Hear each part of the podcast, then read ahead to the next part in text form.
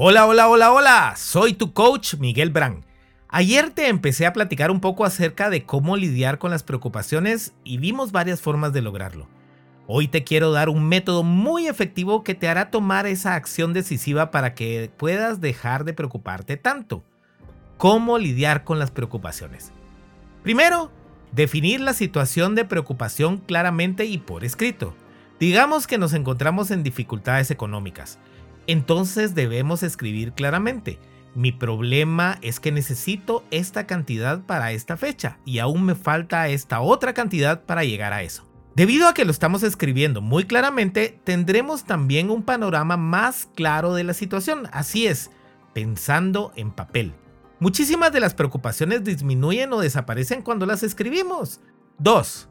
Determinar el peor escenario o resultado posible de esta situación.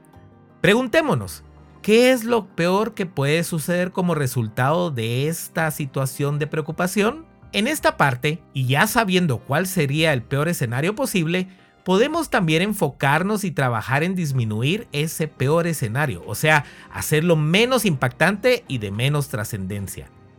Digamos que tenemos que pagar cierta suma de dinero en tal fecha y aún no tenemos completa esa cantidad. El peor escenario sería que no lo tuviéramos y no lo pudiéramos pagar. Sabiendo esto, ¿podríamos solicitar una ampliación del plazo? ¿Podríamos renegociar la deuda? ¿Podríamos abonar lo que tengamos a la fecha para no generar más intereses de los que son absolutamente necesarios? 3. Decidir el aceptar ese peor resultado posible si es que acaso ocurre. Esta parte es un poco más difícil, pero de no manejarlo de esta manera, nos paralizaremos en lugar de tomar acción. Es necesario afirmar con convicción que si esto ocurre, lo vamos a aceptar, lo vamos a trabajar y lo vamos a superar. La resistencia a una situación negativa es lo que más estrés puede causarnos, pero si decidimos aceptarla, estaremos liberando esa resistencia y negatividad. Además, soltaremos el apego a esa preocupación. Aquí es cuando podemos poner en práctica la lección de fluir como el agua. ¿La recuerdas? En estos momentos es una herramienta muy útil y sana. Aplicando este paso, nuestra mente se libera y puede pensar en el presente y te dará el enfoque para pensar en el último paso. 4. Empezar inmediatamente a mejorar lo peor.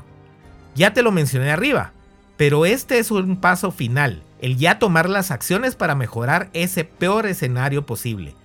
Aquí ya se trata de minimizar el máximo arrepentimiento posible tomando acciones decisivas e inmediatas.